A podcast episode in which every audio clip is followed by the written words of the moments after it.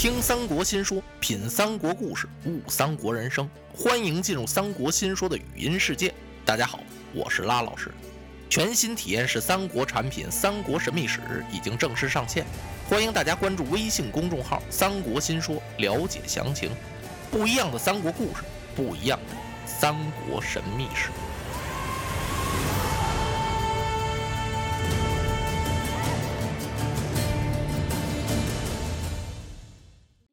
黄忠请令要去夹门关支援，他挑选了一位副将，谁呀？老将军严颜。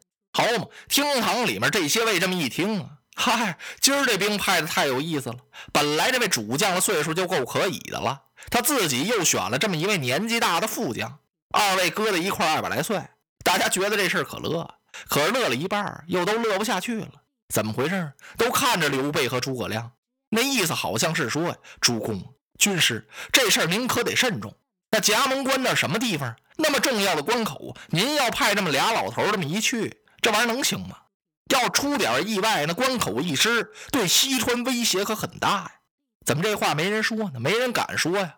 那老黄忠都急了，现在人又点了副将了。你如果要说他年纪大不行，他要跟你较量较量呢，你还别打岔，还真不一定是人对手。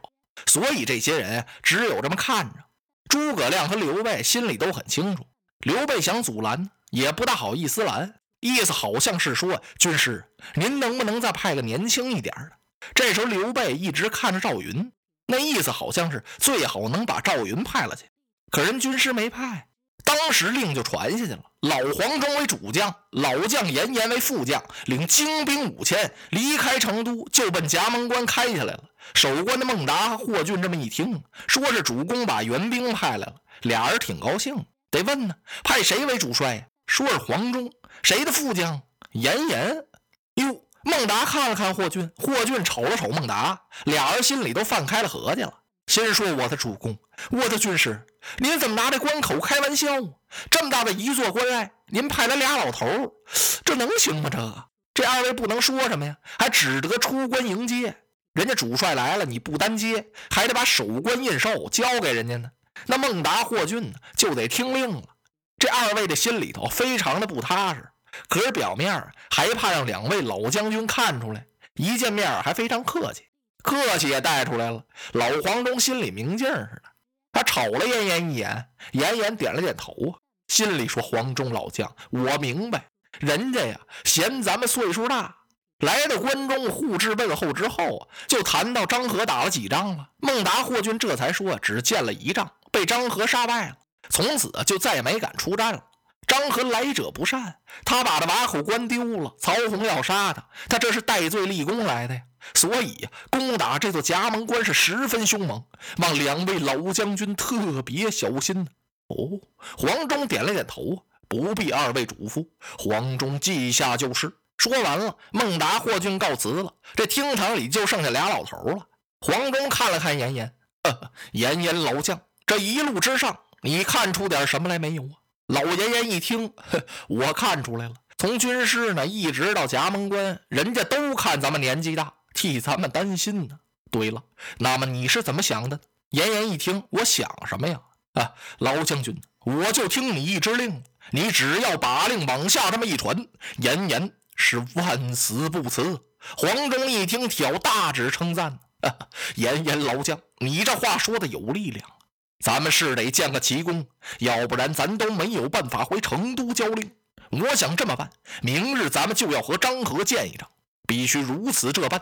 您悄悄的先把人马带出去，我跟张合打。哦，就依黄忠将军。”在打之前，咱们必须立起任标旗。说着，黄忠就传令下来了，把两杆大道旗哪儿高插到哪儿，特别醒目的那地方，那是干什么呀？让张合知道知道，成都的援兵到了，带兵主将是谁？你得明白。两杆大旗插出去了，哎呦，那人家曹军还能不知道？赶快飞报进了大帐，报与了张合。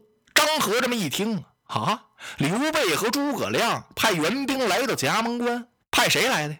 派的是黄忠和严颜。张合仰天大笑，活该呀！我在瓦口关丢了个面子，今儿在这儿找回来了。我不当刘备和诸葛亮把谁派来了？派来了两颗朽木。待我明日阵前取这两颗白首，随后进兵夹门关，将捷报传到南郑，让曹洪知道知道我张合并非是等闲之辈，也对得起郭淮讲情之恩。第二天早开了战饭，随后金鼓大作，黄忠领着人马杀下关来，张合与黄忠跨两阵对圆。张合往对面看了看，见老黄忠威风可是够威风。金盔金甲，胯下黄骠马，手里提着宝刀，背着弓，挎着箭袋大将之威风十足。可有一样，老喽哦，白发苍苍，须发洁白。嘿嘿，您都多余来。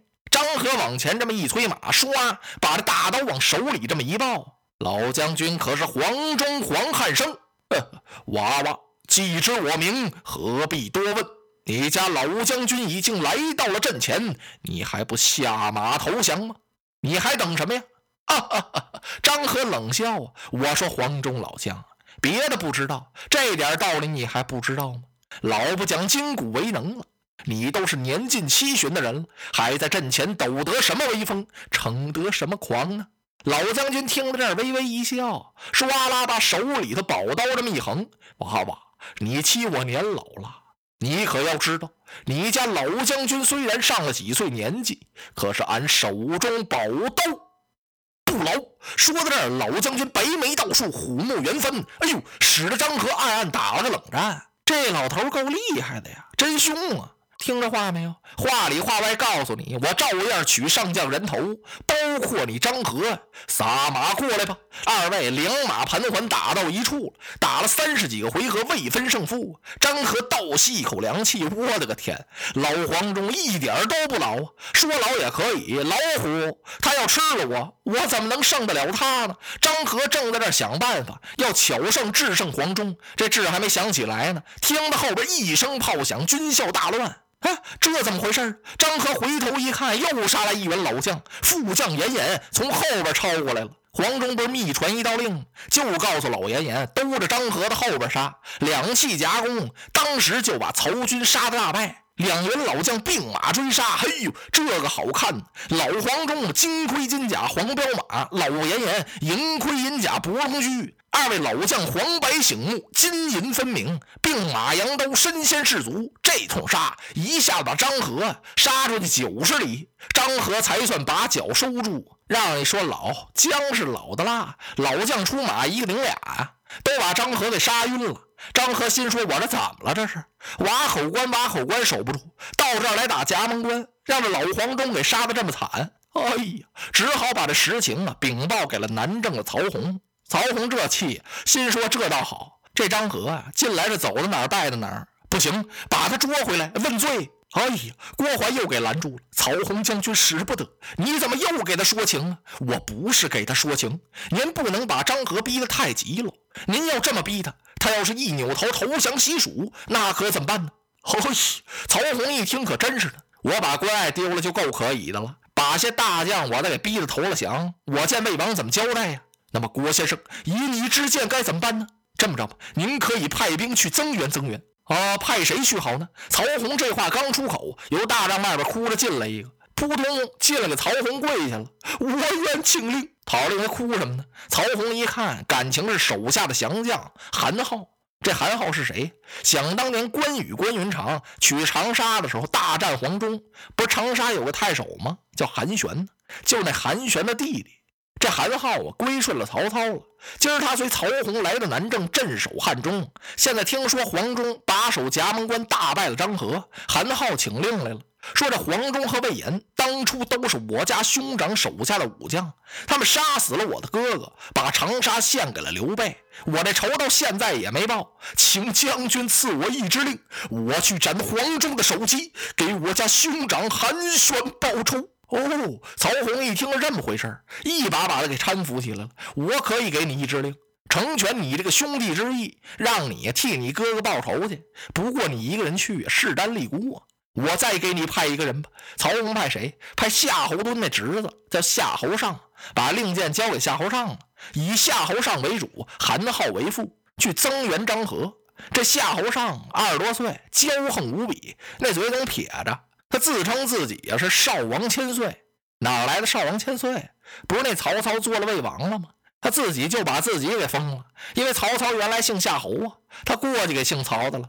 要不怎么夏侯惇、夏侯渊一个个都那么冲、那么横呢？这里头都有个特殊的关系。其实有你夏侯尚什么事儿？不，他自己觉得有他的事儿。今天曹洪给他一令，他挺得意，说明曹洪看得起他。嚯！这夏侯尚啊，摇着头，撇着嘴，舔着胸，叠着肚，带着这韩浩，领着人马来到了张合的大营。他立刻就要出战。张合劝他不行啊，这黄忠十分英勇，您可不能轻敌。啊！嘟！夏侯尚把眼睛瞪起来了。哼！你张合胆小如鼠，丢了瓦口关不算，这一次还让人家黄忠杀的大败。你还来阻拦我呢？正是因为你这样胆小怕事、不敢临敌，所以才如此惨败。我要取老儿的首级，你休得啰嗦！嚯，几句话说张和面红耳赤，想争辩几句，有什么可争的？真站不住理呀！所以也就竖着俩耳朵听着。你说这夏侯尚的口气多大？第二天他带着韩浩就杀出来了。你还别说，一下子就把黄忠给杀败了，兵退二十里。嚯！夏侯尚这高兴啊，追黄忠刚立起大营来，又让他把这营给夺了。随后又往下追，一连夺了黄忠三座大寨，只把这位老将军给杀的是败进了夹门关，关口紧闭，闭关不出了。这夏侯尚是兵临城下，可把孟达吓坏了。我的天哪！我说不行吗？你看怎么样？这老将军哪是人家的对手啊？援兵一来，就把他杀的这么惨。孟达呀，背着黄忠，悄悄的写了一份火急的表彰，送往成都，把这实情就全说了。刘备一看，打了个冷战。哎呦，老黄忠在夹门关前大败，让人家连夺三寨。他赶忙拿着这份表啊，来找诸葛军师来了。诸葛亮一看，微微一笑：“哈哈，主公您不必着急，老将军没败。”此乃骄兵之计。